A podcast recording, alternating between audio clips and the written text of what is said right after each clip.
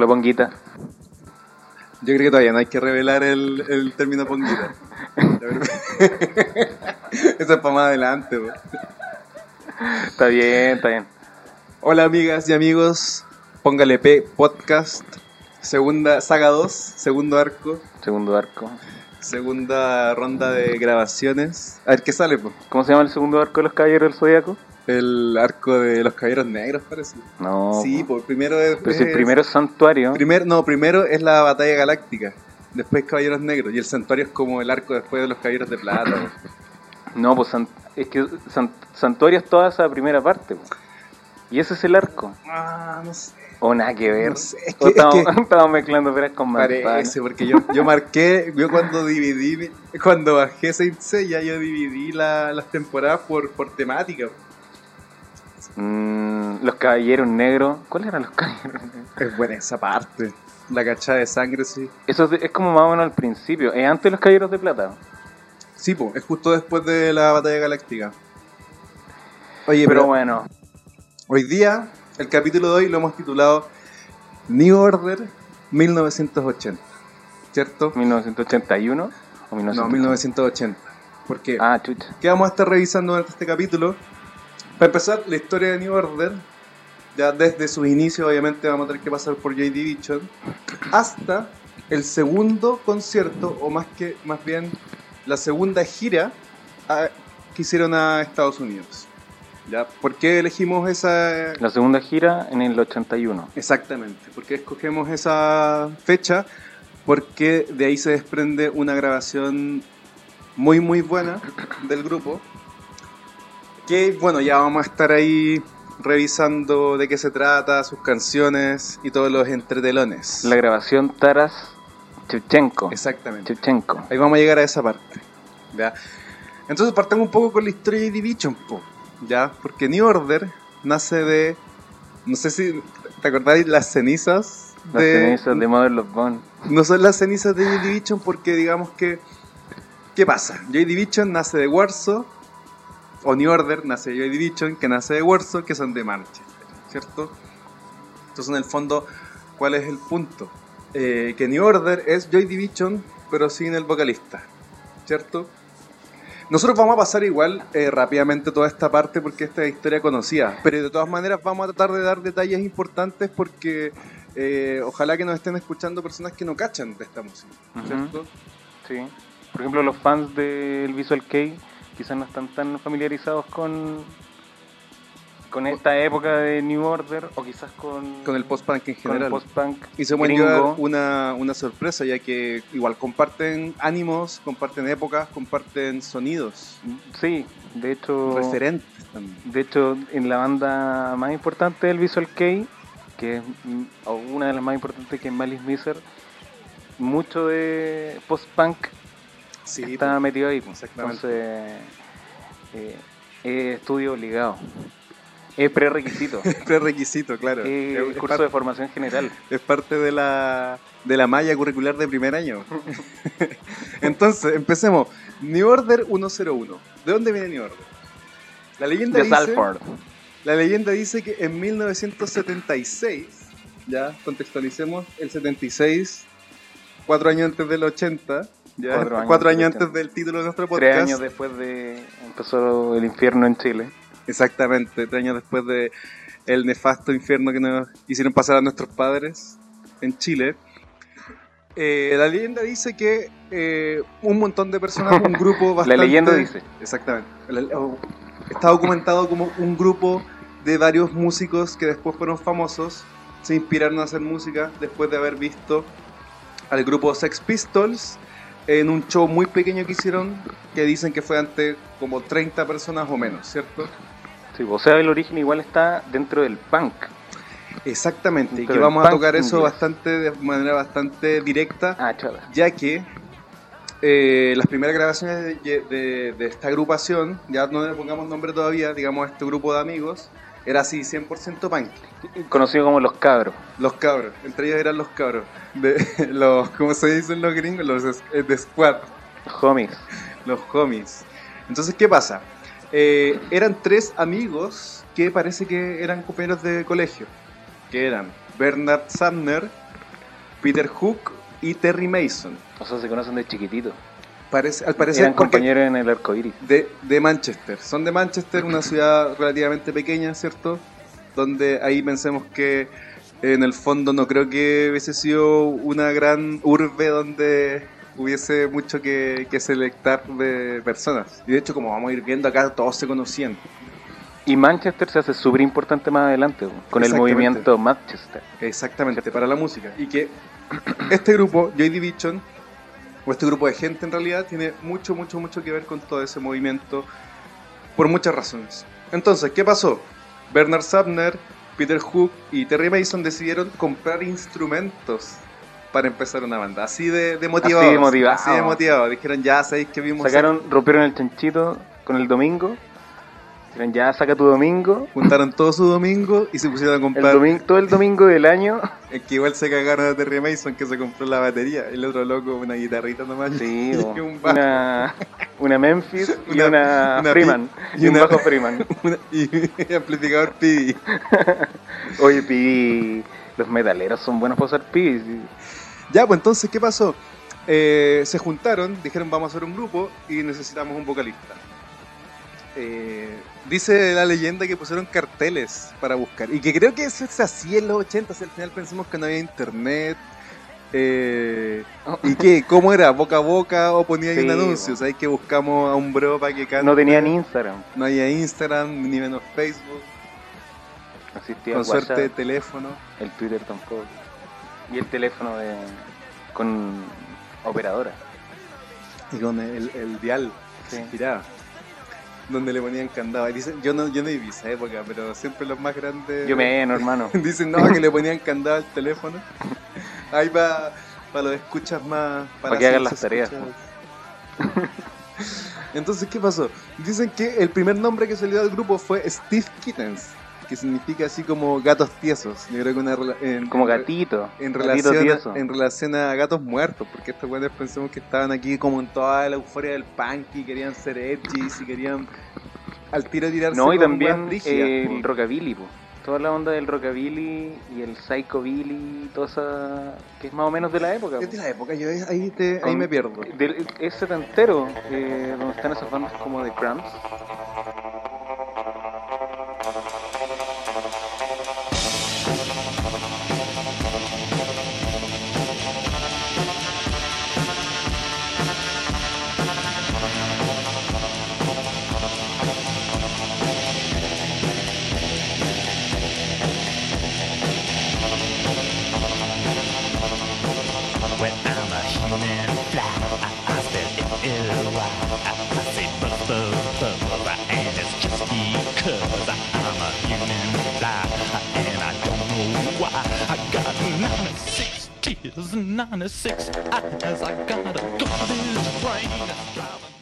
Y, y todo lo que tiene que ver con el shock. Ah, Aparte que razón. en esta época está... Muchas, muchas figuras de calaveras, peces, Pero está el glam, animales. el glam.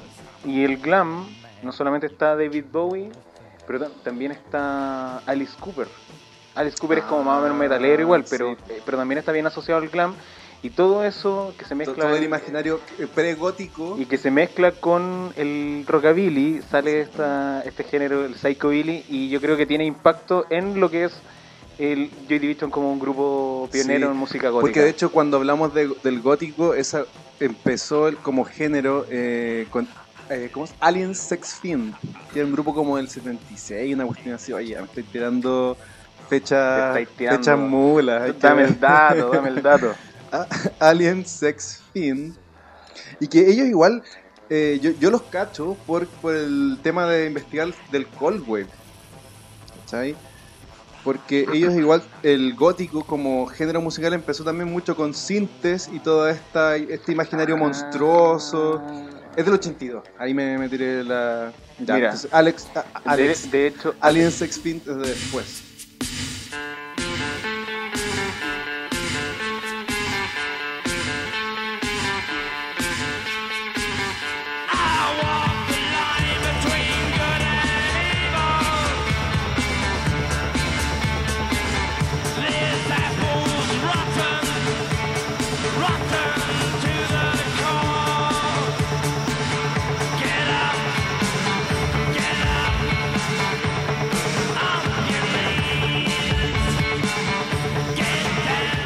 Si cachai ese grupo, Alice Cooper es un referente importante.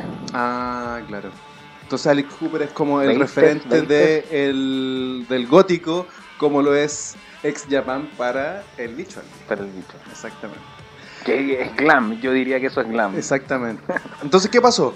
Eh, luego de que se pusieron a tocar un par de veces como Steve Kittens, eh, empezaron a, a cachar que el batero Mason no se sentía tan bien. Y dijo, no, sabes que yo no sirvo mucho, así que fue manager, se convirtió en manager. Fue el primer manager de esta agrupación, que pensemos que es Joy Division, porque en este momento aún no tenían nombre como tal.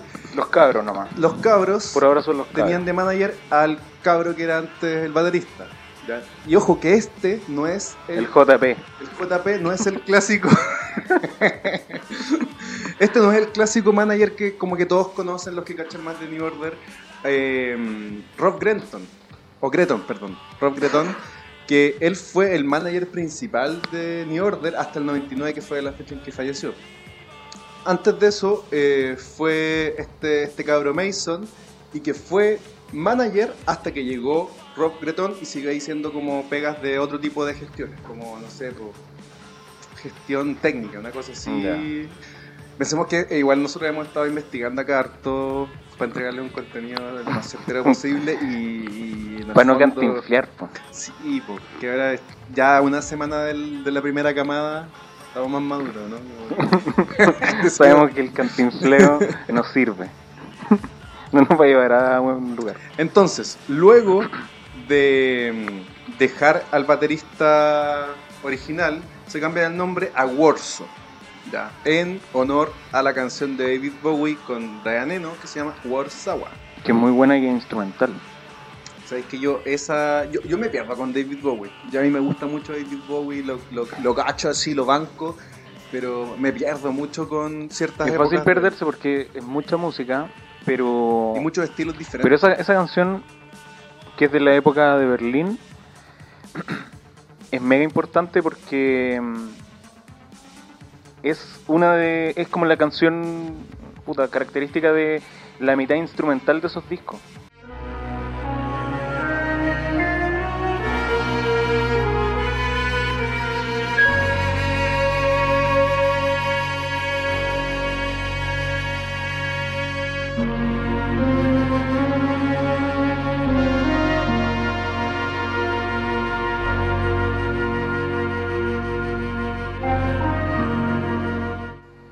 Esos discos tienen una mitad ya. instrumental. Y esta canción era de las primeras que tocaban en los conciertos de la época. Perfecto, ahora estoy más. Ese es del. Y, y si la escuchas, va, va a cachar al tiro ¿De qué el disco es? nexo. ¿De qué disco es? Es de eh, Low, creo. Es del Low. Sí, del Low. Donde aquí tenemos canciones como Warszawa. Así se tendría que pronunciar. Barzaba. Breaking. Glass, que también es instrumental. no, Breaking Glass Eh, Sound Ambition es como la más clásica, no. Breaking Glass no es instrumental. po. ¿no? No. Pero Sound No, y Ambition- de hecho es vacilona. Es súper vacilona Breaking Glass. Sí. Pero pensemos que de este disco eh, se rescata como de las más conocidas Sound Ambition, que de hecho da nombre a, a- a algunas compilaciones que después sacó David Bowie, ¿cierto? Sí, po. Luego de cambiarse el nombre, empezaron a buscar bateristas. Ah, y grabaron en- al mismo tiempo, ya se cambiaron el nombre y se pusieron a. El círculo de ellos era punky. Sí, po. como que los grupos en Manchester en esa época, pensemos 76, 77, eran principalmente punky, ¿cierto? Inspirados todos con, digamos, el, el grupo, no sé si, yo no cacho tanto de punk, pero pensemos que el grupo mediático más importante era Sex Pistols. Ujú. Estos locos habían visto en su pueblito a Sex Pistols, estaban todos locos así como tratando de hacer sus bandas y pegándole duro al, al punk. Sex Pistols que no duraron casi nada. Y que solamente sacaron un disco en ese mismo año. Exactamente. 77, cuando- que es cuando se empiezan a formar. Claro. Entonces, ¿qué pasó acá? Ellos reclutaron a un men de una banda punk llamada Panic, con K, y que eh, junto a él grabaron su primer eh, demo en, en julio del 77 bajo el nombre Warsaw. Ese demo, que lo vamos a escuchar ahí en postproducción, es una cuestión súper punky. Sí, así punky con, es punky desde con- el principio. con tutti.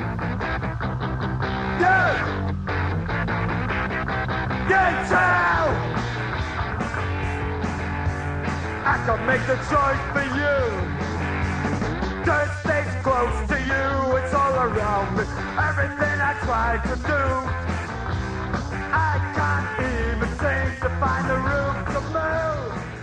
El, el- la, la enumeración, ¿cierto? Y que de hecho son... Típica del punk. Eh, yo a veces lo confundo con el An Ideal o For Living, que es un EP, que empieza con una canción que se llama Warsaw, pero ese no es el demo que ellos grabaron con ese baterista.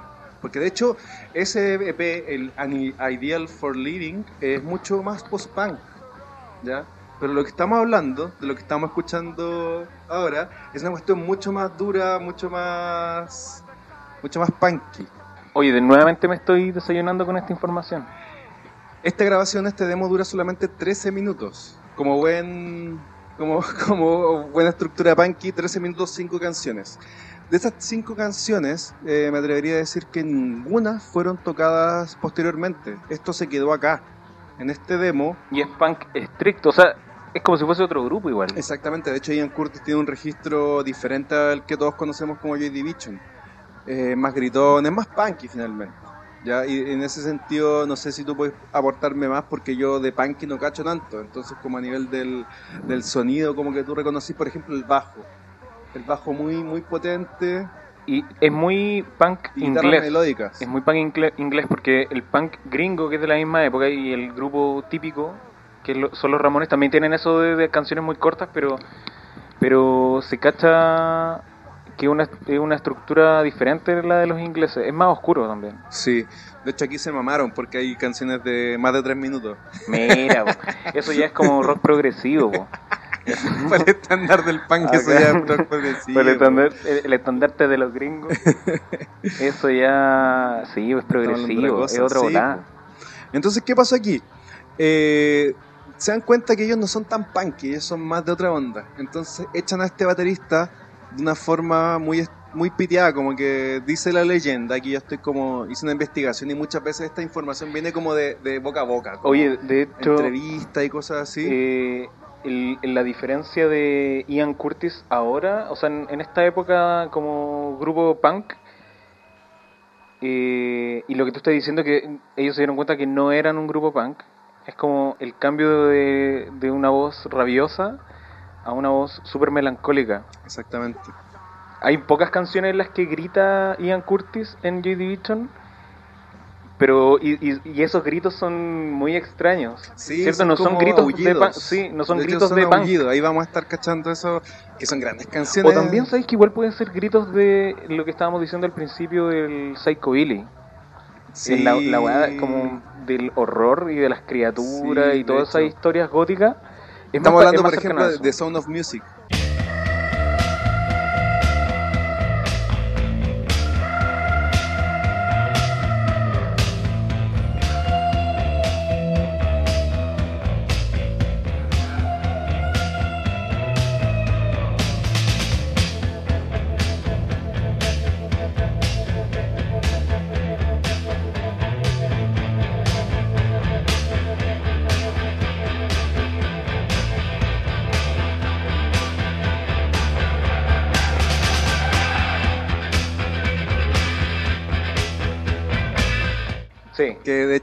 Chistoso porque es el nombre de la película que nosotros conocemos como La novicia de rebelde. Entonces como que toman una un, un tema, La novicia rebelde, y hacen una canción que es buenísima y creo que es de las mejores de Joy Sí. Lejos.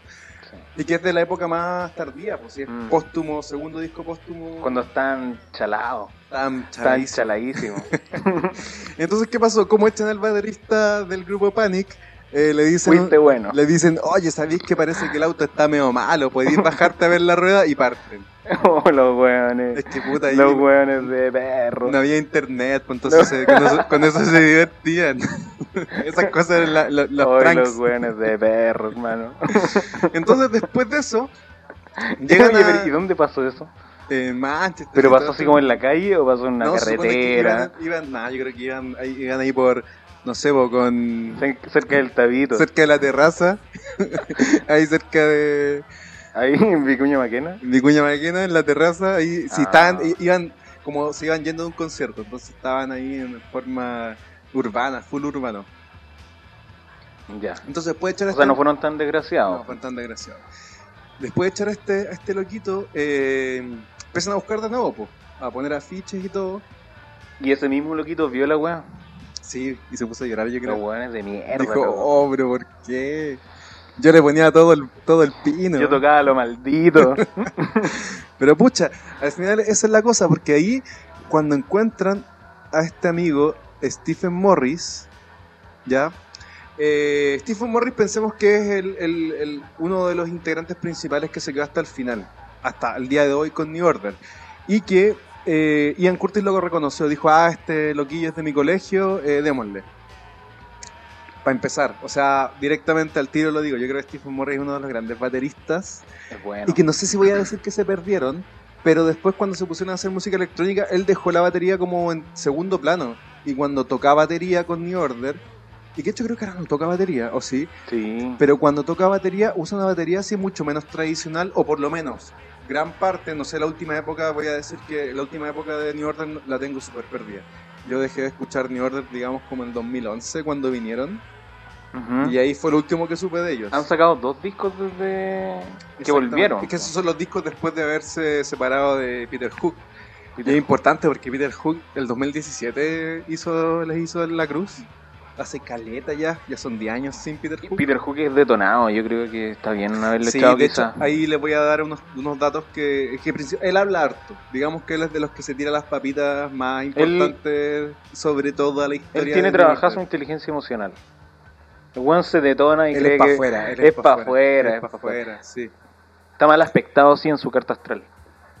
Ah, ahí no. Ahí- me ahí quedo- la caga. Ahí me quedo atrás. Ahí la caga el hombre. De ahí cachemos qué signos son, porque más que este es un, un No, gallo Tauro, ese- así. Peter Hook, de más que debe ser Tauro, ascendente Sagitario. Una wea detonada. Ascendente Aries. Ascendente Aries. Sí, yo creo que aquí hay, debe, debe haber harta energía Virgo, sí.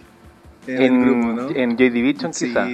Porque pensemos que estos locos, bueno, ahí vamos a estar viendo que son, En New Order son como más libras. son minucio- minuciosos. Ujú. Entonces, ¿qué pasó? Stephen Morris entra, encaja bien, era igual de ñoño que los demás, eh, más piolita, y aquí pasa yo creo que la primera talla importante de Joy Division como en su en estudio, ¿ya?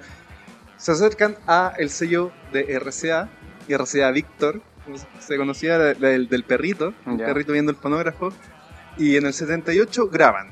Graban el material que después utilizarían en parte, porque eso es lo interesante, eso que graban con RCA eh, no es el Unknown Pleasures. Ahí faltan varias canciones y sobran varias también.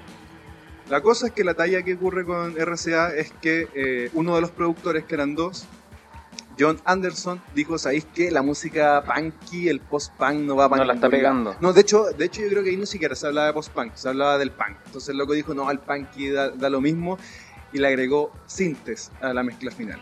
Se toma la atribución. Pero no pensemos en los sintes ochenteros, pensemos que estamos en el 78, no fueron sintes así como, como eh, programaciones secuenciadas ni nada, fueron ruidos, ruidos ambientales. Son muy parecidos a los de David Bowie en esos discos, los de Berlín. Ah, sí, de hecho. Entonces yo creo que estaban con toda esa onda, decían, no, yo creo que Bowie, de hecho, es que esto- todos Y Bowie ya, el loco estaba pensando en, en, otra cosa. No, ya- David Bowie ya estaba pensando en, en ser un ochentero chingón, po. Sí, con ternos de color. terminándolo. Más, ¿Cómo se llama el, el, de, el que tocó con Soda Stereo?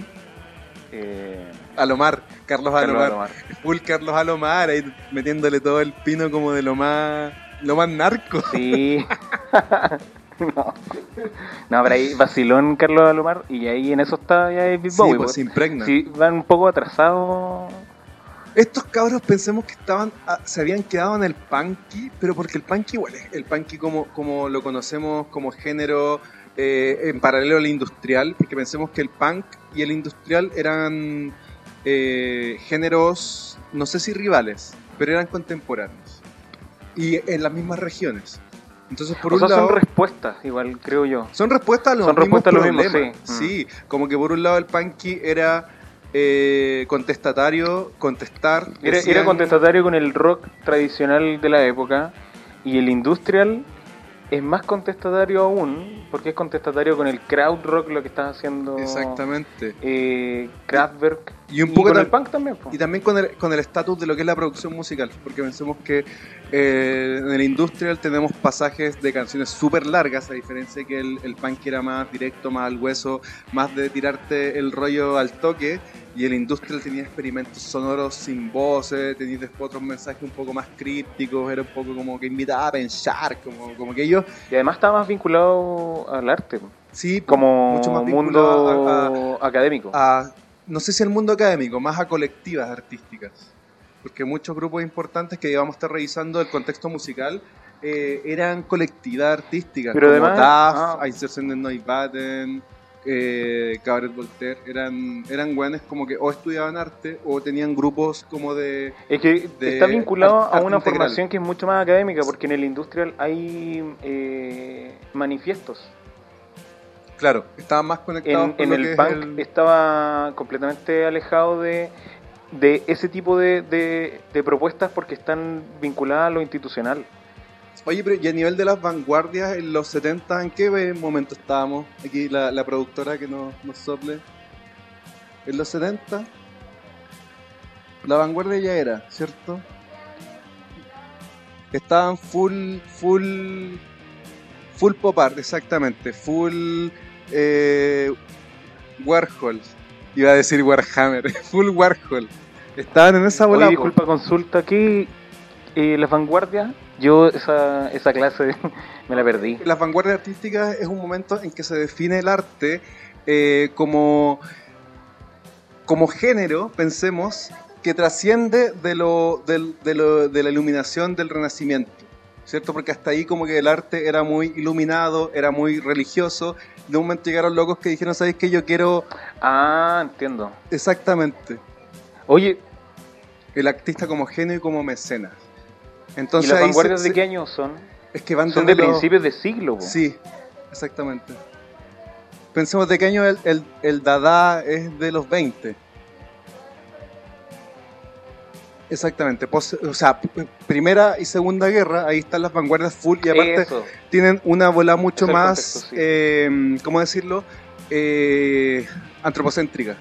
Era muy de- de- del genio, del humano, de la persona que sufre, de la persona que siente, del artista como alguien que padece una realidad y que la va a plasmar con su genialidad, ¿cachai? eso, Y ojo que no, no de una manera despectiva, porque en el fondo eso era lo que se estaba eh, discutiendo, ¿cachai? Como el a artista... propósito de las guerras, ¿o no? Exactamente, como A propósito de las guerras. exiliados políticos. Entonces ya, un poco para traducir lo que nos dice nuestra productora, que nos escucha yo creo, que bueno, por un lado tenemos, tenemos eh, corrientes de la vanguardia artística de todos los lados políticos. El futurismo se enmarca full en el fascismo de Mussolini, italiano, mucha Italia. Eh, el futurismo tiene como, como, digamos, idea principal lo de la... Un poco la tecnología, no sé si la tecnología mucha tecnología, mucho eh, avance a través de la guerra y lo- la rapidez, la inmediatez. Y por otro lado teníamos a los Dada, que eran en general exiliados políticos. ¿Ya? Entiendo. ¿Y por qué fuimos a esto? Ahí te Ah, fuiste en la profunda. Sí, sí. porque pensando en que está que estábamos eh, a nivel cultural, pues, ¿cachai? Entonces en los 70 ya estábamos en, en- en el post-vanguardia, estábamos ya entrando en lo contemporáneo, ¿cierto? Estamos en lo contemporáneo, estamos con el pop art. Entonces, Ese, es el ese era el contexto en el arte, ¿cierto? en el arte, la cultura en general, en el ánimo, porque pensemos que igual, eh, ya un poco, no sé si adelantándome o quedándome o tirando el dato porque no vamos a profundizar tanto en esto, pero Martin Hannett, que es el productor que, que luego produjo gran parte del, del, Movimiento Manchester. del ¿no? movimiento Manchester, también trabajó con Nico, que Nico era una de las divas de la Factory, de, De- de Warhol. Mm. Tema y que Nico es parte de eh, Velvet Underground. Hay discos con Nico. Exactamente, que el Underground igual es como el, post-punk es- neoyorquino. No, Sí, Velvet no, Underground. Velvet Ay, Underground me- me- es súper viejo y es pionero del glam. ¿Sí? Es pionero del glam. Y del noise rock, todo eso. Se le hicieron todas, cabrón. E- ellos sí que son los, los padres legítimos. Perfecto. Entonces, em, ¿qué pasó? Les metieron sintes a la grabación y no les gustó. El fue- productor de RCA, ¿cierto? Exactamente, RCA Víctor, el del perrito con el fonógrafo, y dijeron, no, sabéis que nosotros no estamos en esta bola. Eh, Los locos estaban igual pensando en el punk, todavía no estaban como deconstruyendo su música, y dijeron, no, esto no nos Y gusta. eran chiquititos también. Eran chiquititos, pensamos que tenían 22, No. Ian Curtis falleció a los 24. Esto fue Ian 4, Curtis 3 años murió a los 24. 21 años. No, bro. 23 años murió. 23. Entonces aquí tenían Ah, sí. 20 años aproximadamente. Sí, tenían 20 años. Entonces, ¿qué pasa?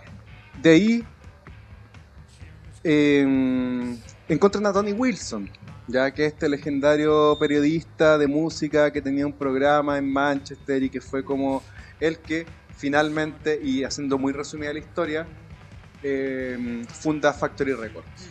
Factory Records les da el contrato, lo firman con sangre en el 78 y al 79 con Martin Y Hannett con sangre literal. con sangre literal, literal, perdón, sí. El, el contrato, ¿se acuerdan? Ah, se acuerdan. Pero los que igual cachan, porque hay documentales y películas, pues como 24 Hour Sí. Party People, eso es como yo creo que es fundamental, si queréis como cachar de forma entretenida súper entretenida. Eh, la historia del No es, una, no es una paja de ver. Sí, es entretenida, tiene harto humor, bien irónica, porque aparte fue escrita por el... y producida, si no me equivoco, por Tony Wilson, el, El el, protagonista de la historia. el- sí, el protagonista y periodista de todo este movimiento y que creo que fue póstuma, él falleció muy cerca de esas fechas. Pero bueno, ¿qué pasó? Tony Wilson firman con sangre y al otro año, 1979, junto a Martin Hannett, quien luego y en otros momentos eh, produjo a The Psychedelic Furs, los de que estamos escuchando ahora.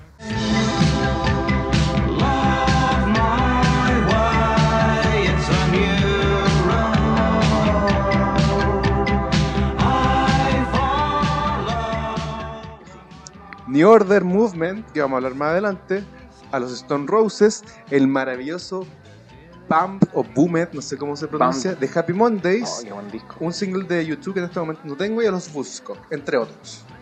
Ya, Un single de YouTube. Que no es One. que no es One, no, creo que es, no sé si es, es- creo que eh, debe ser como el del 80-81. Busquemos por ahí después cuál es la, la data precisa, pero...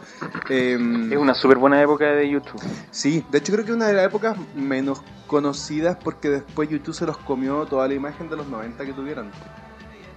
Como, de hecho, como, como una, una weá así meme que Edge, el guitarrista, siempre wean con que nunca se saca el gorro. Y en esa época, que fue el principio de... Es porque no tiene casco. El principio, Es cerebro nomás. claro, un cerebro. Al principio de los 80, eh, Como Edge Mojo en los videos siempre sale con una chasca gigante así parada, como muy ochentera. Sí. Sí. Entonces, ¿qué pasa? Eh, Unknown Pletchers les fue súper bien. Este primer disco la rompió en el 79, eh, tanto que sellos como Warner les ofreció así un millón de dólares para comprarles el disco y poder eh, distribuirlo en Estados Unidos, además de ciertas regalías y cosas así. Pero pensemos que estos locos estaban, estaban en la bolaya full post-punk, pensando el, el post-punk, incluyendo el concepto punky como de no venderse a las grandes corporaciones. Entonces rechazaron todo esto. Ese siempre. concepto post-punk es de. ¿Es adoptado por ellos o, o- o es algo posterior? ¿O es algo post? No sé, yo creo que ahora no es tan importante. ¿No es tan importante? No, porque yo creo es que, que seguramente... los grupos se, se identifican de una escena, pues, entonces Joy Division se identifica de una escena punk, mientras Mira. son Joy Division con la música que a ellos les gusta y con el disco Unknown Pleasure. Yo creo que puede ser. Yo creo que en esa época las cosas pasaban tan rápidas. Pensamos que en ese momento y durante todos los 80 la música era una industria muy grande. La industria del cine no era tan grande como ahora. La industria de, como por ejemplo, los videojuegos, el entretenimiento se basaba mucho en la música. Entonces no es, Ah, no es raro encontrar que grupos sacaban dos discos al año y cosas así. Entonces pensamos que esta era una época muy vertiginosa para ellos y no sé si tenían tiempo para, para enmarcarse en algún estilo. Simplemente eran eh, Joy Division junto a otros flacos que estaban haciendo Pero música también parecida. tuvieron tiempo para decir no a los sintetizadores. Es que, claro, Caprichosos los niños. exactamente. Y que luego se... eh, eso fue un escupe al cielo. Quizá ahí la culpa. La tenía el finado. Pero ¿qué pasó Con entonces? todo respeto, sí. Eh, rechazan toda oferta millonaria y en ese momento, claro, dejaron la patada con este disco. Ya, por eso muchos, muchas partes, muchas grandes empresas eh, les vieron la, le echaron el ojo. Pero ¿qué pasó? Había un gran problema en el grupo y ese problema era la enfermedad de Ian Curtis. Ian Curtis era epiléptico y por los 80s eh, su condición fue, se fue agravando. Pensemos que eh, en este sentido tenía una vida vertiginosa de, de rockers, ¿cachai? Y que eso le estaba pasando la cuenta a esta, a esta criatura eh, en el sentido eh, total. ¿Ya? Ahí se dieron cuenta que eh, su tratamiento psiquiátrico no estaba dando efecto y fue en el 80 eh, la primera vez que se trató de matar. Ya. ¿ok? El ritmo vertiginoso de la fama de Joy Division como que le sacaba la cuenta. Ahí en el fondo, aunque estuviesen en la cima, igual es- este men, Ian Curtis, estaba en, en una Fue un grupo depresión. que pasaron demasiadas cosas en muy poco tiempo. igual. Exactamente, pensemos que eh, en todo lo que le hemos contado hasta ahora, hemos recién abarcado tres años, del 77 al 79. ¿ok? En marzo Y súper chicos. Exactamente, pensemos que, claro, ahí ya estaban entre los 22 y los 23 años. Fue en marzo en que Ian Curtis trató de eh, suicidarse por primera vez. Y luego, Y que sabes que tengo un, tengo un paréntesis con el sonido. cuéntame. En esta época, el 79, Joy, eh, Joy Division ya está como un grupo fijo de post-punk, ¿cierto? O hace un estilo de música que va después del punk, ¿cierto? Y hay otras bandas eh, de la misma época, el año 79, haciendo cosas similares. Sí, en ese sentido, eh, ¿sabéis qué? Y ahí está Succión de Banshees, el primer disco de Succión de Banshees. Muy es- bien, es súper importante eso. Yo creo que lo vamos a tocar ahora porque pensemos que eh, con qué vamos a cerrar esta historia. Vamos a cerrar con la muerte de Ian Curtis, ¿cierto?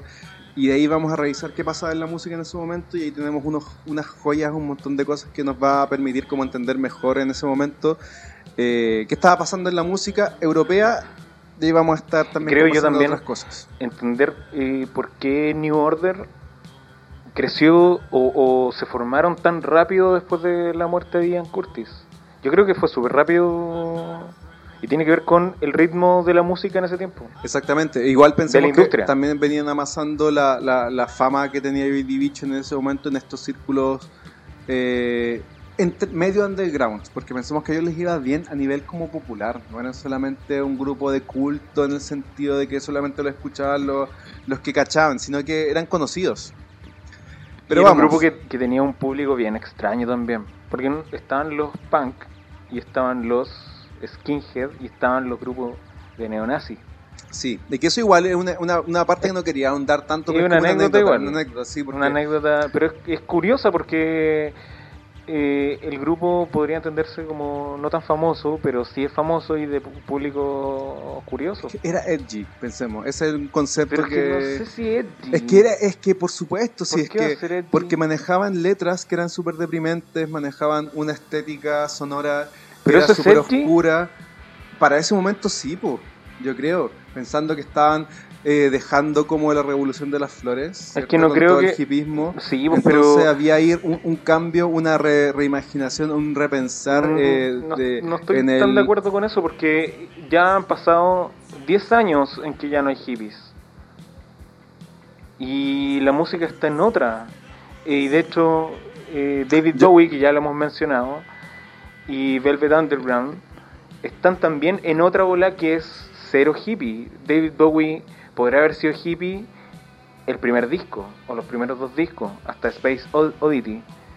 Y después David Bowie pasa a toda la ola del glam, que es muy humorística y es muy incorrecta para la época.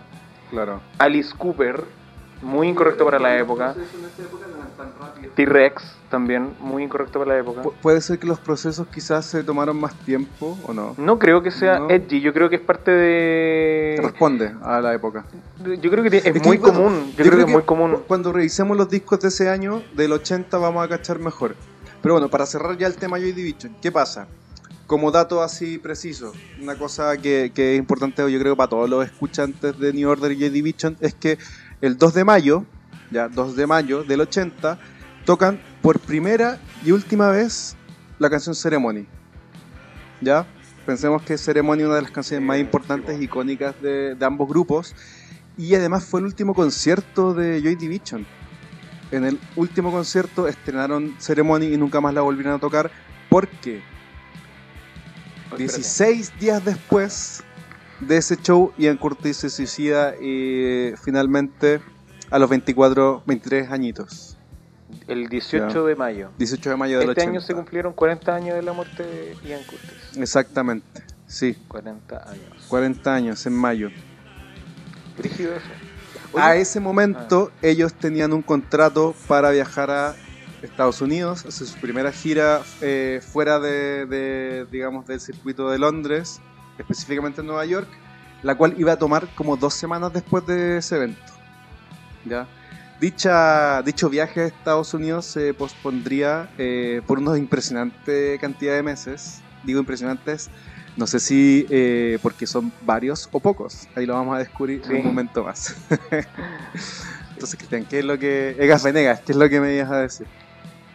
eh, es que me imagino que es algo que vamos a retomar, que es Ceremony. Porque no estoy muy seguro si esa canción la saca, la toca Joy Division, pero después sale como single de New Order. Sí, de hecho eso lo vamos a tocar en un momento más. Sí, ¿viste? Eh, pero sí, pues, pensemos que eh, Ceremony fue una canción que se creó con Joy Division y yo me atrevería a decir que muchas de las primeras grabaciones de- del Movement, del primer disco de New Order, venían de, De la época de Joy Division. Joy Division. Así, de hecho, se nota de forma muy directa y eso lo vamos a estar revisando.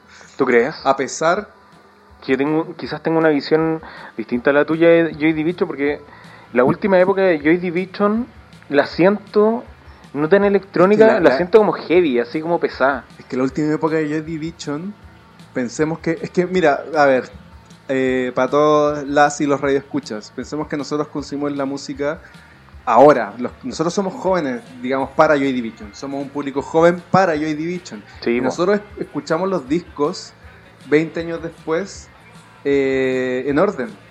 Pensemos que Closer y Steel, que son los dos últimos discos de Joy Division, salieron cuando New Order ya existía. Entonces, la última época, entre comillas, de, de Joy Division estaba todavía en la gira, digamos, entre comillas, en la época del primer disco. O sea, si no veía tanto las noticias, juraba que Joy Division todavía existía. Puede ser, sí, pues porque los dos, digamos, Joy Division son tres discos. De esos tres discos, dos son póstumos. Entonces, pongamos contexto. ¿Qué pasaba en el 80 en la música? Ya pensemos que acabamos de cerrar eh, con el último evento importante para Joy Division como agrupación, que fue el fallecimiento de Ian Curtis en 18 de mayo del 1980. ¿Qué discos salieron en esa época? Vamos por orden alfabético.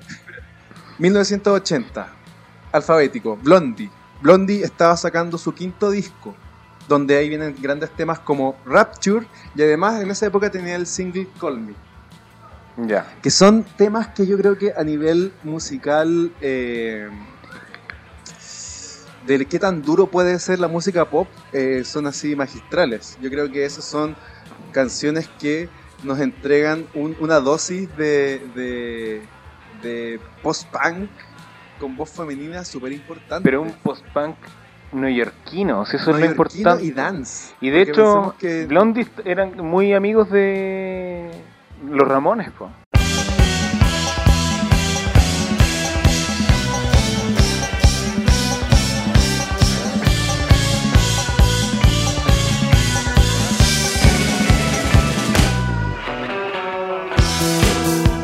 A ese dato no te lo manejaba. Sí, y es por el boliche en el que tocaban, Ah, el CBGB. A ver, si no me equivoco, CBGB. bueno. es un club Aquí- y aquí vamos a estar revisando de punk, boliches. eh, de punk eh, de Nueva York. Y ahí Blondie y los Ramones es como su boliche especial. Como la batuta de allá. Blondie de Caño es como del 76, un poquito, un par de años después de que, de que los Ramones estaban ya consolidados. Pensemos El- que... claro, el primer disco de 76. Blondie es del 76. Y pensemos que eh, al 80 ya están por el quinto disco, así en, en- el, digamos en el pic, ya, porque aquí ustedes revisan esta época de Blondie y es como Blondie 101, así como que todos cachamos Blondie y pensamos en este tipo de canción Sí, po. que estamos escuchando ahora. El primer disco de los Ramones también es del 76. Ah. Y, y de hecho las dos bandas se forman en el Es 74. que para que cachis que yo no cacho de punk y cero, yo no sabía que los Ramones eran del 76, yo juraba que eran de antes, así onda Y tú del- pensáis que eran argentinos. claro, claro. Tú no. pensáis que Charlie García era uno de los Ramones. Los amigos del barrio pueden pensáis que desaparecer. si Jennery era como la primera wea de los Sí, Ramones. no, aquí para todas, para todas y todos los reyes escucha, yo soy. Aquí yo creo que lo- nos complementamos eh, Egas Venegas y, y yo porque. Y eso que yo no sé, la verdad. No, pero es que igual tenemos como más, más sapiencia de, de diferentes géneros cada uno. ¿Cierto? Entonces, ¿qué pasa? Aquí uno de mis grupos eh, importantes también de los que han definido mis gustos musicales, el segundo disco Cabaret Voltaire. Pensemos que aquí todavía... Icónico del post-punk.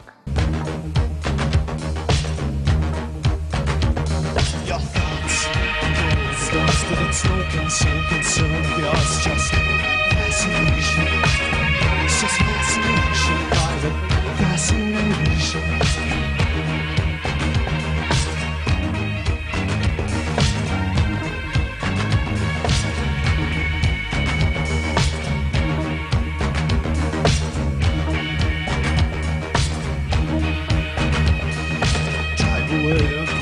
ellos son icónicos de el in- del post-industrial.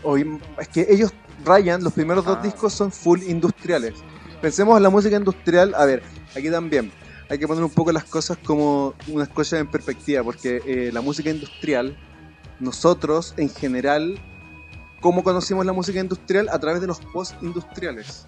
Claro, las Escucha- bandas más noventeras. Escuchamos Nine Inch Nails y decimos, ah, esta es música industrial, pero ellos son full post-industrial, incluso rayando con ya lo, lo metal, si es que queréis un poco comentarlo de esa Eh, manera. con Ramstein. Ministry también. Ministry, Bueno, sí, porque Ministry música- pasó por varios lados. El industrial como género Mm. eh, lo crearon Trovin Bristol por ahí por el 76 también, Ujú. 74-76. Y porque que es un círculo muy punk. muy punk, eh, claro, porque eran, eran contemporáneos a los punk y entonces como que compartían escenarios, compartían temas. Y la música industrial se llama así porque el sello que Throwing Gristle empieza se llama Industrial Records. ¿Ya? Mira tú. Entonces, ¿qué pasa? Segundo disco de Cabaret Voltaire, todavía con un eh, industrial muy experimental. Aún no estábamos ante una banda, porque Cabaret Voltaire es una de esas bandas que son después postindustriales electrónicas, donde valoro mucho que tocaran todos los instrumentos. Cabaret Voltaire se presentaban con un baterista, un bajista, un guitarrista y alguien que tocaba unos sintes, pero tú escuchabas a esto en vivo y tenían todos los elementos presentes. ¿no? Tú eso, eso lo, lo destacáis a diferencia de grupos que se dedican a tocar sintetizadores solamente. que, que son menos orgánicos para mí. Es que igual tiene que Por ejemplo, la instrucción de Noise Button son mega orgánicos en ese sentido. Claro, pero es que. eh, Son tan orgánicos que no, no, no tocan ni instrumentos. exactamente. Y hablando de esto, Noise Button, para. ¿Cómo se pronuncia tú que soy más del Instrucción alemán? de Noise Button. Lo- la- las casas nuevas que se derrumban, ellos estaban en esta época eh, sacando su primer experimento.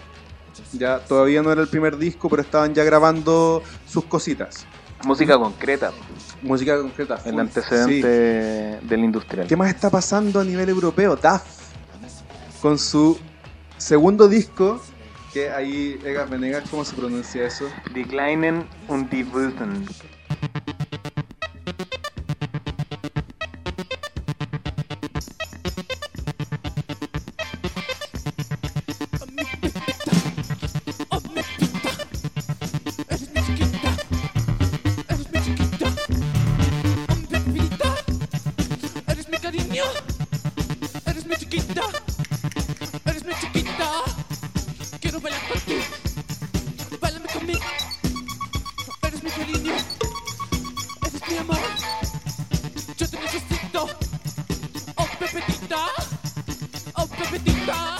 es ya uno de los más post-industriales de ellos, porque el primer disco de, de Duff, que es del 79, es full industrial. Una, Es un disco más electrónico, más dance. ¿Cuál? El de Duff. No, todavía no, todavía no entré en esa bola. Pensemos que el primer disco de Duff es un disco que es full experimental, donde son, no sé, 16 canciones que no tienen nombre y que no es una cosa difícil de escuchar. Que yo, en el fondo yo, yo no vacilo tanto el, el industrial du- duro y puro. Ya, a lo Sí. más Robin Gristle, que a- a- si bien son los creadores del género, Hay que ah, estar hermano, mal. tienen, sí, son más fáciles de escuchar. Lo- Los, creadores del género, eh, eh, impresionantemente, son los más, eh, digamos, apegados a la música tradicional. Ahí podríamos hablar más adelante de ellos en un próximo capítulo que tenemos pensado de Cold Wave. Sí. Obviamente vamos a te- tener que tocar este, este estilo.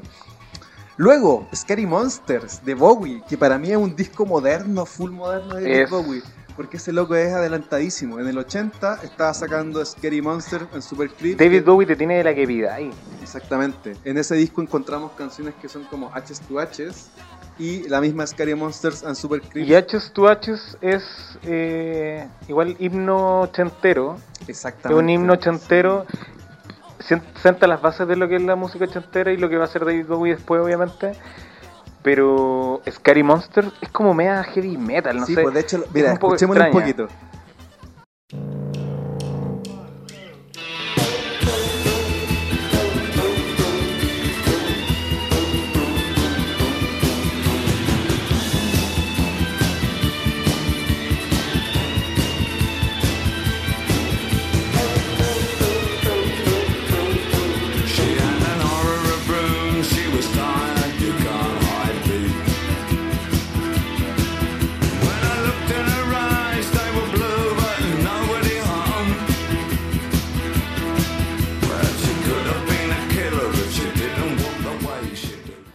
Ahí están los alaridos. Muy parecido a lo que hace Joy Division en, en Ah, The tú. of Music. Ya, aquí está The Son of Music. ¿ya? Y que ¿La también hay una canción, un paréntesis, muy buena de ese disco que es Kingdom Come. Que es como pop. Un pop ochentero, melancólico.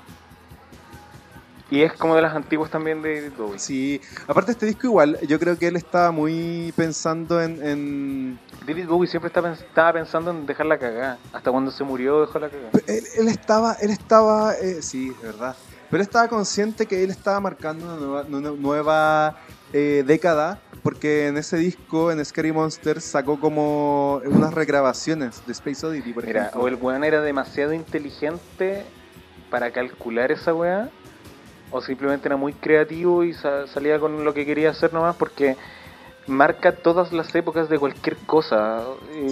La época de Berlín marca mucho lo que hizo J. Division.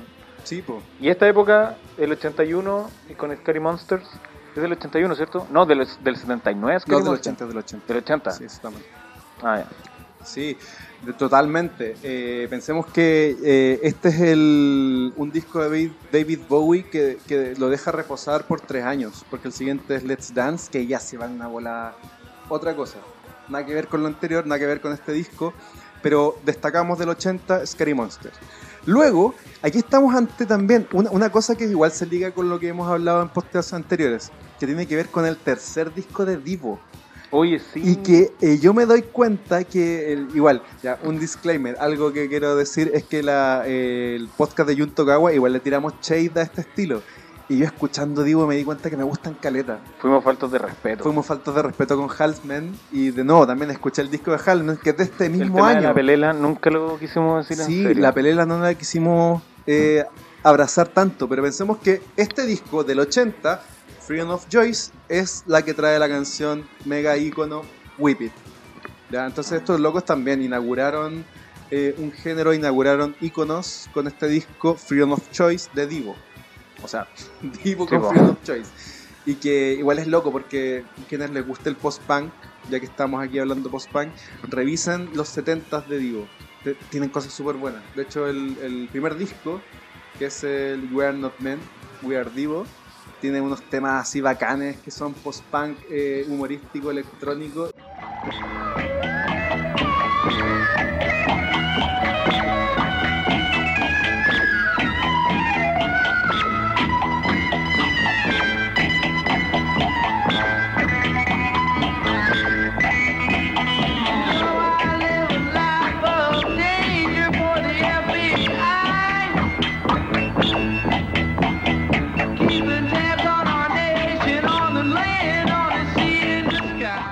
Estos weones también pues vienen de, de un mundo De- artístico. del mundo del arte. sí. Sí, Eran po. todos estudiantes de, Eran arte, estudiantes de arte. universitario. De hecho, la primera vez que tocaron, tocaron como en la facultad. y son neoyorquinos. Ah, ya. ¿Cachai? Igual que yo creo que muy asociados con el punk. No, no son neoyorquinos, pero son gringos, Sí, de Ohio. de Ohio. Luego, el, eh, como te iba comentando, el primer disco de Anstursen Neubauten es del 80, que es un experimento también. Unas cosas muy parecidas a los que hacía Cabret Voltaire, así mucho ruido, cosas muy difíciles de escuchar, experimental. Música concreta. música concreta. Luego está en Japón el primer disco de Halsman, que comentamos que fue uno de los de los grupos, digamos, eh, originales o de que dieron orígenes a cosas como eh, la carrera de Jun Togawa, ¿ya? Y por supuesto, el primer disco o el primer disco póstumo de Joy Division, Que es el segundo disco de que es el estudio. segundo disco, que salió en julio del 80. Un par de meses después del fallecimiento de, de Ian Curtis. Luego, ¿qué más tenemos en la música japonesa? Aquí yo, yo estoy viendo esto eh, orden alfabético, por eso de repente me salto de un país a otro. Y en Japón tenemos el segundo disco de Miharu Kochi. Un análisis transversal. Transversal, el segundo disco de Miharu Kochi que era lo que ahora están llamando eh, City Pop. "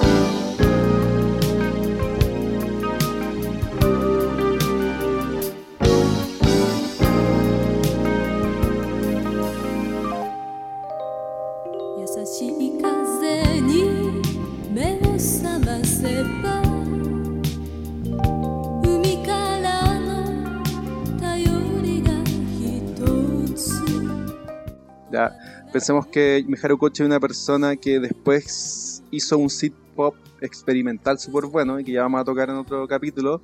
Pero pensemos que aquí eh, en los 80 todavía no se, no se iban para esa onda y seguían con lo que ahora llamamos city pop. Ya, pensemos que el city pop es un género que eh, es el ochentero japonés. ¿Ya? Y que muchas... El- es como el estereotipo ochentero japonés. po. Es que tiene que- es que ahí vamos a ver, yo creo que esto es un tema para el podcast de Miharu Kochi, pero vamos a cachar que el city pop, como lo, nosotros lo entendemos occidentalmente en estos últimos años, tiene más relación con géneros menos synth pop de lo que creemos. Ya, Ya. tema para otro podcast ahí para que lo para que se enganchen los Sí. les cabres. Sí. Y tengo que leer mis apuntes también. Sí. Los apuntes de la clase. Luego, ¿qué tenemos? El tercer disco de Suicide and the Banshees. Aquí Suicide and the Banshees, esto es interesante. Suicide and the Banshees es contemporáneo en formación a Joy Division, pero Joy Division se demoró en, en, en despegar. Su- mira, aquí hay una cosa de... Susi. Susi, sí, se pronuncia Susi. Susi and the Banshees eh, despegó mucho más rápido y el 80 ya tenían el tercer disco que destacan temas como Happy House, Christine y Paradise Place, que es una de mis favoritas de, Muy buena. de, de Susi. Muy buena.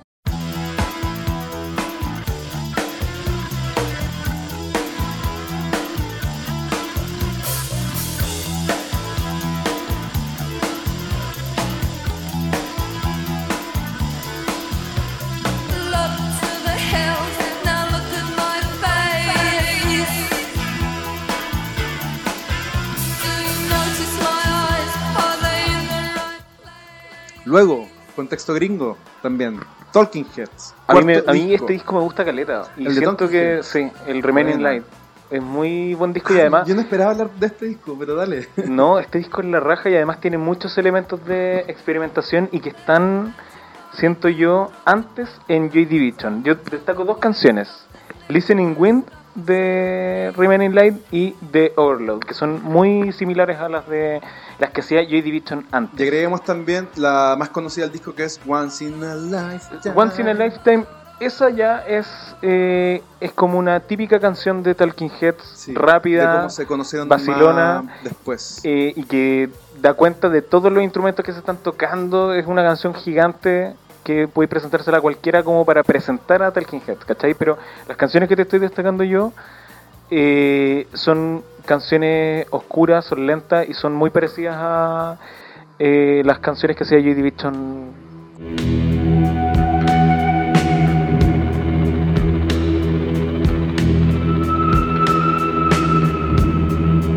buenísimo. Obviamente. Para que lo, revisen también, porque aparte, eh, ¿cómo se llama eh, la cabeza de Talking Head? David Byrne. Ese, Y además en este disco estaba. ese gallo. En este disco estaba. Adrián Belú. Adrián Belú. Uh, Adrián y Belú. también vamos a agarrarlo en el próximo año. Sí. Le iba el toque. Eh, Talking Heads. Luego, ¿qué tenemos? El segundo disco de The Cure, que marcó una partida del género principal que habían estado cultivando, que era algo mucho más punky. Acá se volcan directamente en la cosa más dark wave. Este disco podemos destacar canciones como Play for Today, A Forest, Faith. sí, Faith, A Forest, M y At Night. A Forest es un himno un gótico. himno, un himno gótico o del dark wave, pensemos, un poco para no dejarlo tan tajante, porque pensemos que la música gótica como el rock gótico es un género así que en sí mismo tiene su propia línea temporal y todos sus elementos que raspan y tocan The Cure, pero no es como esto. Terminamos de destacar el año 80 con eh, la música mundial, con and Earth de Throbbing Gristle. Disco en vivo, eh, del cual yo destaco mucho la canción Don't Do As You're Told, Do As You're Think, porque siento que tiene un sonido de una trutruca. Ah, hoy sí, es verdad.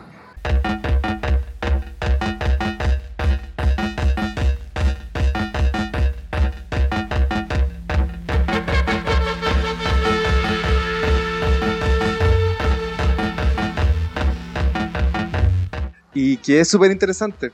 Y me gusta caleta este disco. Es en vivo total y son puras canciones inéditas. Y no sé si, no, no sé si marcan el último disco de Throbbing Gristle como tal, pero sí es uno de los importantes dentro de la primera época. Y se el tiro también que es un disco importante en general en la época. Porque New Order tiene eh, elementos que son similares a esto. Espe- Especialmente en el primer disco. Porque después evolucionan a cosas más romanticonas y bailables. Sí, No, no tan estridentes de hecho, como esto. Sí, pues de hecho aquí de- en, en- cuando se lee sobre Throbbing Gristle siempre también se, se, mm, eh, como legado se nombra a Cabaret Voltaire, banda que nombramos hace un poquito rato atrás, porque Ca- Cabaret Voltaire lo que, hereda de Throbbing Gristle es el tema de la performance, pero con instrumentos.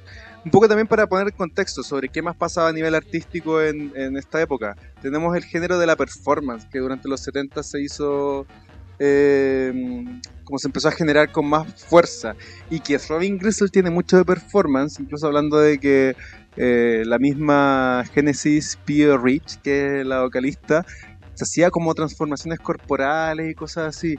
Y en el escenario también, eran muy como de, de temas teatrales. Igual que eh, Einstein y Neubatten, que también rayaban un poco con el tema de la danza buto Sí. y que ahí también pues se ve esa es otra de las corrientes eh, artísticas que estaban fuertes en esa época además del fluxus ya que un movimiento artístico eh, de literatura danza y todo esto que estamos hablando que tiene que ver con eh, una declaración política también por cierto sí Hoy esto es cada vez el. Fluxus, el Fluxus, eh, Yoko Ono era parte de esto y que tiene que ver con también el tema del Ready, o sea, como, como antecedente, el Ready Made, eh, Duchamp, eh, en el poner Joseph Boyce también, sí, po. ¿Qué, ¿qué significa esto? A ver, ¿de qué estamos hablando? Para que, para, eh, Y que la productora nos está orientando.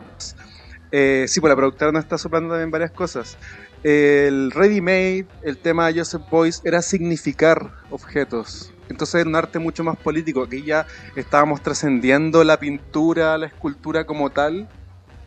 Y claro, performance. Marina Abramovich, ¿cierto? Donde hacía arte mucho más político, donde los elementos de qué es lo que aporta el artista a nivel plástico se estaban difuminando y perdiendo totalmente en esta época.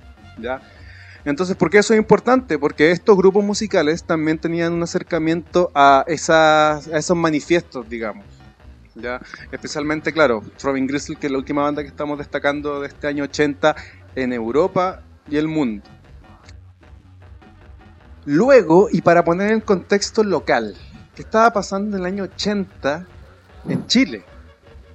Tenemos, importante, el Allen Tours de Quilapayún, ya que es como el disco número 19 que sacan. Pensemos que aquí el, el mercado musical o la industria musical era de que había un grupo que sacaba un single, eso se contaba como un disco. Sacaban cuatro canciones, era un disco. Y que estábamos, de cierta forma, todavía sumidos totalmente en la música folclórica, ¿ya? Que nace, digamos, estábamos a, a 20 años de un género que era la música principal que se vendía y se escuchaba. ¿Qué se sale de eso un poco? Los Ángeles Negros. El disco Tu Enamorado, que es el disco número 10. O sea, estamos hablando que los 80 se de- destaca todavía el 80, el año 80, como eh, los discos números 10, números 16 de bandas que habían empezado do- eh, décadas antes. ¿Ok? ¿Qué otra cosa se aquí? Eh, nuevitos. Eh, Flor Motuda, solista. que a ti te encanta, ¿no? El Flor segundo Motuda. disco de El diputado. Florcita Motuda. Segundo disco del diputado. Exactamente. Exactamente, sí. Del diputado, el diputado humanista. Y algo que a mí me parece no? profundamente estremecedor es que en el año 80 aparece el noveno disco de la De los Palacios. grandiosos, de los grandiosos industrial chilenos. Sonora Palacios. La Sonora Palacios es un grupo que al 80 ya tenían nueve discos. Yo no tenía idea. Yo pensaba que la Sonora Palacios era algo de los 90, no sé, po. ¿cachai? Entonces pensemos que ese era el estilo musical. Yo pensaba que eran estaba- como de los 2000, del año del 99 al 2000, pensaba que era la Sonora Palacio. Contemporánea Britney Spears. Oye, me, me estoy riendo mucho además porque estoy viendo la foto De de Flor Florcita Motuda. Su foto oficial como diputado. Y sale con esa weá en la cabeza, que es como esos plásticos que están adentro de las camisas nuevas. No, ¿sabes lo que es eso? Ese es el plástico que está dentro de los cascos de seguridad.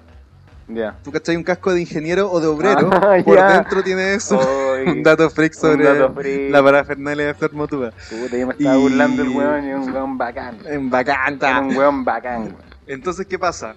Eh, esos eran los géneros que estaban, digamos, marcando la pauta en Chile en esa época. Ya, O sea, nada que ver. nada que ver. Pensemos que eh, ¿Para qué los prisioneros son del 84, 85, por ahí. Entonces, aquí todavía estamos a, a- a- a media década de, Acá de todavía entrar estamos- a ese sonido. Y todavía se está superando a, superando, no sé si es la palabra, pero a Violeta Parra. O sea, es que no se está superando, sino que eh, pensemos que están en los och- el 80 en Chile es una época complicadísima, todavía estamos, estábamos en dictadura, entonces la música circulaba de manera mucho más lenta, porque Y hubo, un, y- hubo un estanque cultural, o sea, se entiende. Del arroyuelo, maldigo del bajo suelo, la piedra con sus contornos, maldigo el fuego del horno, porque mi alma está de luto, maldigo los estatutos del tiempo con su bochorno. ¿Cuánto será mi dolor?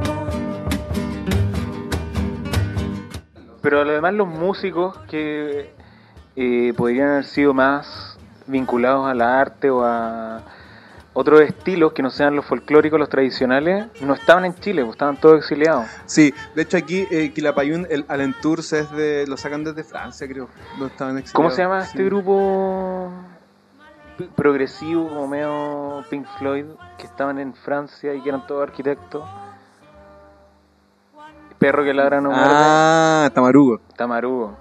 Esos desgraciados de qué? El disco de Tamarugo es de 1979.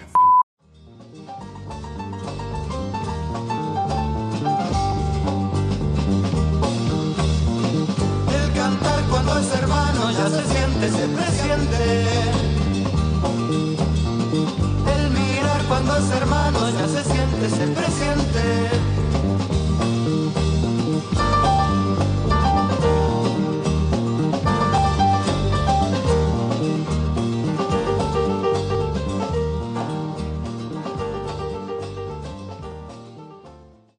Sí, sí, es Y que tiene como cosas medio electrónicas de repente, es como un Pink Floyd medio... Sí, ¿sabéis que Igual me sorprende que nombre ese disco porque eh, son cosas como datos freak de la música chilena. Son que- datos freak y además el, el 80, es que lo importante es que los grupos que podrían haber hecho algo que esté más asociado a New Order o a Joy Division o a Sí, lo progresivo o a exiliados. cualquier música que no sea la tradicional no están en Chile. Sí, es que eso es lo importante. Yo creo que ese es el punto. ¿Por qué explicamos y por cómo se explica que en Chile se estuviesen escuchando estos géneros y no otros? Es porque estábamos en un estanque cultural total.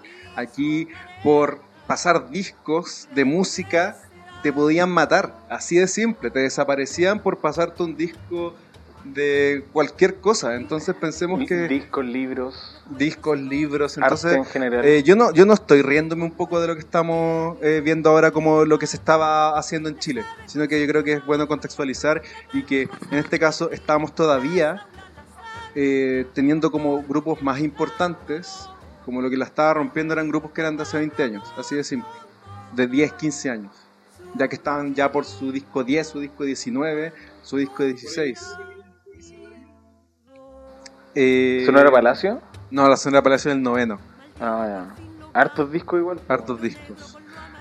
Luego, Caleta. po. entrando, ya aquí acabamos de concluir los 80. Con esto cerramos el 80, El año 80. el año 80. El la año muerte de 80. Ian Curtis en mayo, qué estaba pasando en el mundo, qué estaba pasando en Chile, qué está pasando ahora en el 81, ya que el 81 marca, eh, aunque suene como exagerado, una nueva era en la banda, ¿cierto? ¿Qué, es, ¿Qué se hace después de que fallece tu cabeza?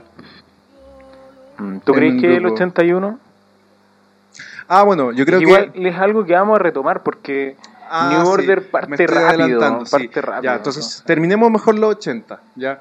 ¿Qué pasa? New Order. A ver. Ian Curtis fallece en mayo. New Order hace su primer concierto en 1980, Tres meses después. tres meses después, en The Beach Club, que es un boliche pequeñísimo. Que de hecho, si uno busca información, deben haber tocado como importantes. Siete grupos importantes y, y era. Y creo- que estaban empezando. y que estaban empezando. Y creo que uno fue YouTube. Podríamos Uh. verlo después, pero sí. Entonces, ¿qué pasó? ¿Es bueno le daría la desconocida ahora? No sé, yo creo que no. Bueno, No, yo creo que es que no no. YouTube tampoco, no sé, yo estaría. Aquí. ¿Qué pasó? Eh, había un grupo que se llamaba eh, The Names. ¿ya? Un grupo se llamaba The Names, un grupo belga, ¿ya? que canceló. Canceló su show y ¿qué hicieron? Le pusieron ahí eh, antes del Names, No Names. Entonces, ¿qué pasó? Entró el grupo de No Names, que resultó ser New Order. En ese show, según una entrevista del 2018 de Stephen Morris, él dice que, ¿Que el baterista? que el baterista. Él recuerda haber tocado In a Lonely Place, Ceremony, Dreams Never End, Truth y una más. Mm. Y si nos fijamos en ese pequeño setlist, ninguna canción de de Joy Division. Como tal, sí, In a Lonely Place fue una canción que grabaron, o sea, que armaron con Joy Division y Ceremony también.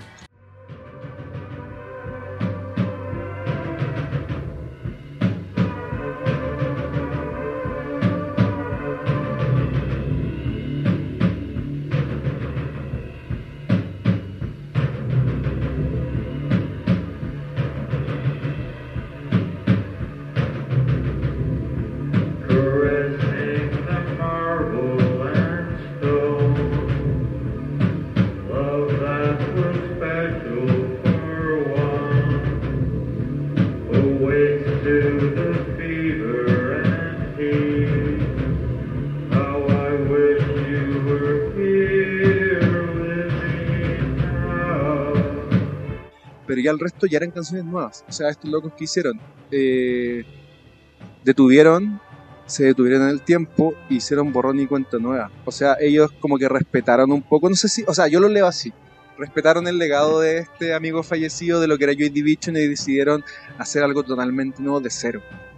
O sea, de hecho, más adelante vamos a voy a comentar, o lo comento al tiro. New Order eh, tocaba solamente dos canciones de Joy Division durante toda su carrera durante los 80, no fue hasta el 98 en que empezaron a, a tocar más canciones de Joy Division. Antes solamente tocaban eh, Love Will Tear Us Apart y a veces tocaban eh, Decades. Oye, espera. Y que, y que generalmente era en conciertos que resultaban ser cercanos al aniversario de la muerte de Ian Curtis. Igual yo creo que eh, New Order o sea, más allá de lo obvio de que son los mismos integrantes que Joy Division, la música no sé si sea tanto un borrón y cuenta nueva, yo creo que es una continuación lógica de lo que iba a ser eh, Division. Sí, es que vamos a llegar a eso también, porque pensemos que eh, el primer disco de Joy Division, o sea, de, New Order, eh, yo creo que son puros takes de la época de Joy Division, de la época final. A pesar de que, es que pensemos que en el mismo año en que salió eh, el primer disco de Joy Division, o sea, perdón, el primer disco de New Order, salió el tercer disco de Joy Division también. Entonces ahí tenéis material de sobra, entonces ahí yo, yo no sé. Yo me- obviamente no hay, no hay Mega estimulado. no hay forma de saber en qué año hicieron tal y cual canción, pero no me sorprendería que New Order en, en tres meses se hayan tirado con una buena cantidad de maquetas y hayan sacado un disco totalmente inédito con algunas ideas de Mm, lo que habían hecho con Joy Joy Division. Es muy probable. ¿ya? Entonces, ¿qué pasa? Tocan en este concierto y, como habíamos comentado antes de revisar lo que pasaba en, en el mundo de la música de los 80s, Joy Division tenía un contrato para tocar en Estados Unidos. Ese contrato obviamente no se cumplió porque iba a ser dos semanas después de la muerte de Ian Curtis. ¿Y qué hacen estos locos? Lo hacen en agosto del mismo año. Es decir, cuatro meses después, tres, cuatro meses después de la- del fallecimiento. Y este es un show que yo creo que es especialmente especial. Tocan siete canciones. In a Lonely Place, que la canta eh, Bernard Sumner y que no tiene batería, la tocan con caja de ritmos. Procession, la canta Stephen Morris, también con caja de ritmos. Luego se tiran Dreams Never End, que la canta Peter Hook y ahí sí tocan batería. Digamos que las primeras dos canciones las hicieron experimentando porque aquí estaban probando, experimentando con sin batería cajas de ritmos y cada uno se canta una canción. Después tocan Match, que también la canta Peter Hook. Disculpa, no Met. ¿ya?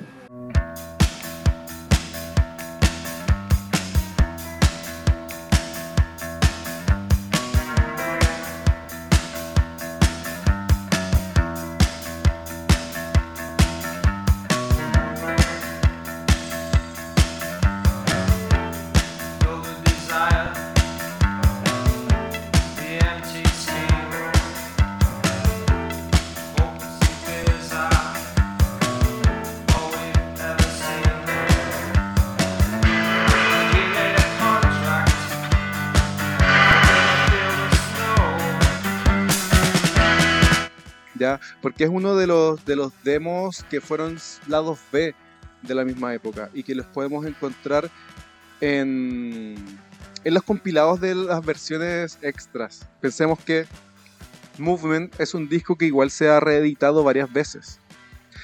De hecho, existe una grabación que la vamos a estar escuchando ahora mientras estamos hablando eh, de este concierto. Este concierto fue grabado ya, y apareció por primera vez en una grabación oficial en el 2018 con una reedición de Movement. Es primera vez que sale este concierto. Esta edición. Exactamente. El 2018. Exactamente. Entonces pensemos que New Order hizo una especie de borrán y cuenta nueva. Y se presentaron en Nueva York con 80% de material nuevo. Pensemos nuevo como que no había sido lanzado en ningún disco ni compilación de Joy Division. Los únicos demos conocidos de Joy Division que se ligan directamente con New Order son In a Lonely Place y Ceremony. Ambas canciones que fueron, creo que eh, In a Lonely Place nunca fue tocada, pero sí fue grabada en un demo. Y Ceremony fue, la tocaron la última vez que tocaron como Joy Division. ¿Ya? Entonces, ¿qué es lo interesante aquí? Eh, New Order llevaba un par de meses formados y tocan en Nueva York, donde están probando. Aquí se nota que están probando, son ellos tres, y están probando quién va a cantar, cómo tocan. Eh, obviamente, Division que quedan. exactamente. Eh, Stephen Morris, Stephen Morris. Stephen Morris, baterista, aquí en este momento, en la primera canción que es In a, In a Lonely Place, está con caja de ritmos. Él ya está empezando a experimentar con un poco de música electrónica.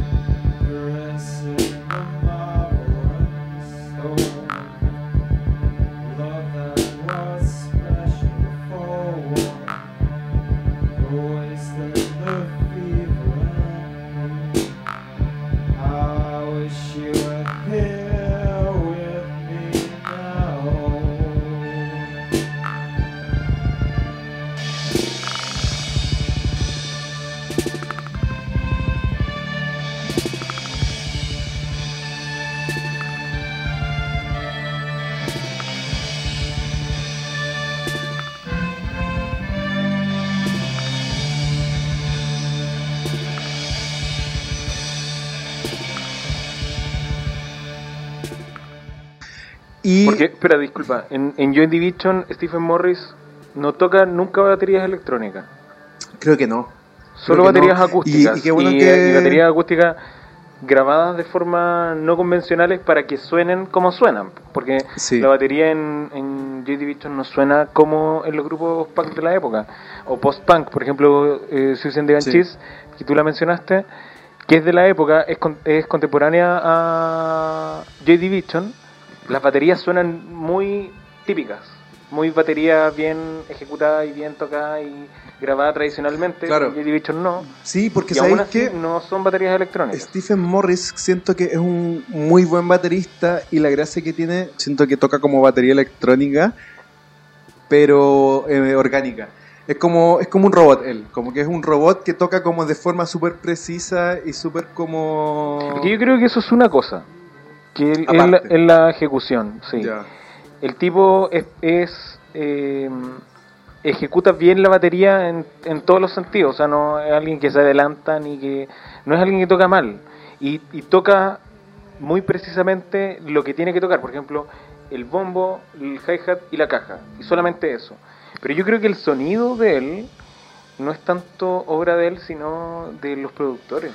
Claro que en esa época fue Martin Hannett, Que es como el, digamos genio, por, Es que- por ponerle como de el, más que el sí. adjetivo del, del Manchester. Y además que sí es el genio y es el genio en el sonido porque Él era muy de, de hecho, me, experimentación de sonora. hecho me imagino que al tener esa producción, esa batería, ahí está el bichito que los impulsó a incorporar elementos electrónicos en, en las bases Sí. y las percusiones. De hecho, eh, en un momento más vamos a hablar de eso, que hay una anécdota también muy importante. Es que aquí todo, todo tiene sentido. Todo tiene sentido. Todo tiene sentido. Eh, aquí iba, claro, tomando el mismo tema. eh, es como también una, una de las tallas de la grabación de la producción con Martin Hannett era que en Chilost Control graban un, un aerosol. Y eso no se les conjunto. ocurrió a la banda, po. No, pues fue Se de le ocurrió a producción. él. El tun tun tin tun tun pish, pish, tun tun tin tun tun pish, pish.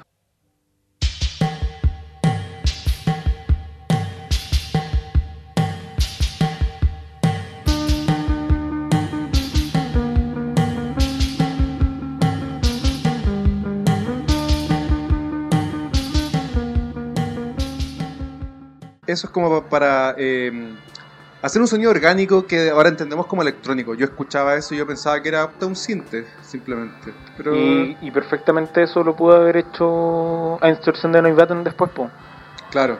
O, an- o en el mismo tiempo, en la Sí. misma época más o menos. Mira, ahora estamos escuchando Procession, que hasta ahora todavía no tiene ningún disco, ya pensemos que todavía no sacan el primer disco New Order, y Procession la está probando Stephen Morris, cantando.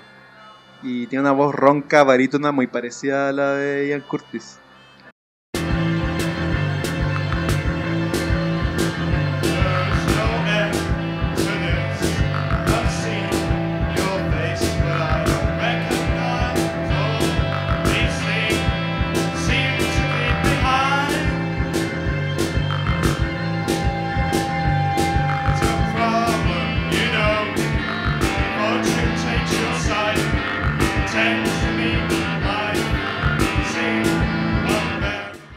Y, yo creo que ellos estaban igual en una parada de, de no de no tratar de reemplazar a este a este cabro. Eh, porque luego pensamos que quien tomó finalmente el, em, el rol de vocalista fue Bernard Sumner, que tiene una voz totalmente contraria a la de Ian Curtis, ya que es mucho más aguda. De hecho, él aquí en esta época, lo que vamos a estar escuchando, eh, tenía una, una cosa un poco más de tono medio. Pero ya después con New Order, más adelante se fue como a unos falsetos, incluso a veces como mucho más agudo. Nunca ha sido muy. Y le di una estampa. Nunca ha sido muy bueno en todo caso. A mí personalmente no me gusta tanto, pero creo que hay unas grabaciones del principio, que es donde canta mal, que le da una estampa así genial a algunas canciones del primer disco. Sí, va.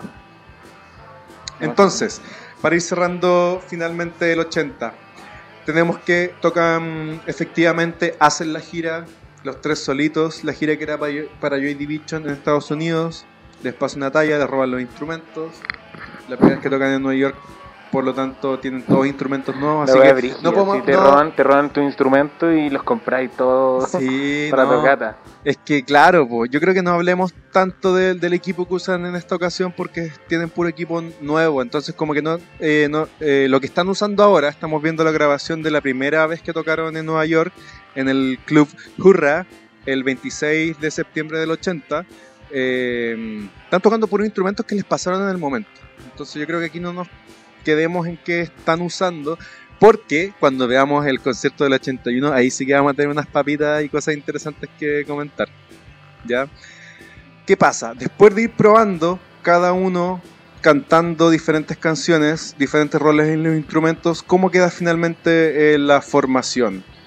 Tenemos que Bernard Sumner queda como vocalista, ya Peter Hook se mantiene como bajista, eh, Stephen Morris como baterista, pero ¿qué pasaba con Bernard? Él sentía que eh, le costaba cantar y tocar guitarra a la vez. Se sentía incómodo en ese rol. Entonces, de hecho, si se fijan en todo el disco Movement, en toda esa época, eh, y creo que to- en todo New Order, él nunca canta y toca guitarra a la vez. Siempre es como que canta, deja de tocar y luego hace como unos pasajes de guitarra y después sigue cantando, pero pocas veces canta y toca a la vez. Eh, Creo que ahora que está viejito lo hace, lo hace bien. no, ahora sí, pues, pero en esa época es raro verlo así. Por lo tanto, eh, ellos tuvieron la necesidad de buscar a alguien que supiera de música, que tuviese conocimientos musicales, que supiera tocar instrumentos, para que fuese el eh, cuarto miembro de Joy Division, o sea, de New Order. Y ahí fue cuando se encontraron con la polola o esposa de Stephen Morris, Gillian Gilbert. ¿Ya? Que ¿Quién? siguen hasta ahora. que siguen hasta ahora. Por siempre New Order fueron ellos cuatro. Eh, y Gillian Gilbert tomó de inmediato el rol de tecladista y guitarrista. Ya, entonces cada vez que Bernard dejaba de cantar, ella tocaba la guitarra. Y en todo caso ahora, o sea, no es en todo caso, pero ella ahora se dedica solamente a los sintetizadores. Sí, porque pensemos que New Order después como que maduró su sonido en otra, a otra volada y que vamos a, a cachar por qué. Y se canta el tiro en el segundo disco. Sí. Entonces aquí estamos terminando septiembre y en octubre del 80 Gillian Gilbert eh, entra oficialmente a New Order, así cristalizando la formación que mantendrían hasta el día de hoy. O Casi. sea, casi, Casi. porque ahora nos falta Peter Hook que Fue el detonado. se fue el detonado. El detonado, el detonado se Según fue parece que mató a 2005. alguien. no, pero no esta es su historia que en J.D. Le pegó como una patada a un, a un nazi Sí, pues. y como que lo mató, no sé qué wea. cuando estaban siendo acusados de, de fascistas o de neonazis, es- ellos siempre lo negaron, como que el alcance de nombre fue una weá que, que llamó a nazis a sus conciertos porque los buenos se peleaban con ellos. po. Sí, es como, es como talla también, como muy conocido. De hecho, sale en las películas, en todas las películas que se han hecho sobre La Division. escena de la patada. Hay una escena de, de pelea entre Nazis eh, y J.D. Division. nazis y Joy Division y Joy Division sacándoles la chucha como héroes de la música post-punk. De la música no neonazi. de la música no neonazi, exactamente. Sí. Sí, entonces hasta Hay aquí- mucha información que, que digerir. Exactamente, yo creo Demasiado contenido que, que analizar. tienen harto que estudiar, que, escuchar. Y con eso terminamos el capítulo de hoy. Eh, recuerden, cualquier cosa que ustedes encuentren que de repente nos equivocamos, que no dimos una apreciación tan precisa y ustedes tienen la información más específica, coméntenos. O recomendar cosas también. po. Sí, no olviden de comentarnos, comentar en el Instagram, eh, arroba póngale P podcast, todos juntos, eh, para que haya una, una retroalimentación, Sí. ya que esto lo hacemos por ustedes. Y, Para que ustedes... y a propósito del, del capítulo, eh, escuchar las cositas que nosotros también estamos vinculando por lo- lo- las referencias. Sí, de hecho, eh, otra cosa interesante, nosotros vamos a ir poniendo las referencias y también vamos a estar en nuestro Instagram eh, dejando los posts de, de Spotify a esas mismas canciones. Entonces durante la semana, después de haber publicado este capítulo, vamos a estar ahí tirando tal canción, esta otra, que son para que puedan escuchar completas, ya que nosotros ponemos extractos bastante Chiquito. eh, chiquititos. Chiquito, chiquito. École. ¿ya? Entonces, amigas y amigos, espero que lo hayan disfrutado. eh, atentos. Esa es la primera parte. Es la primera parte. Se viene segunda parte para concluir. Estuvo densa. ¿eh? Es que Es que es sí, denso. una historia densa, una historia triste, una historia con muchos matices y que da para hablar largo y tendido. Es muy Joy Division la historia de Joy Division. Exactamente. Cuídense, amigues, que estén muy bye bien. bye. Nos vemos en el próximo capítulo. Chaito.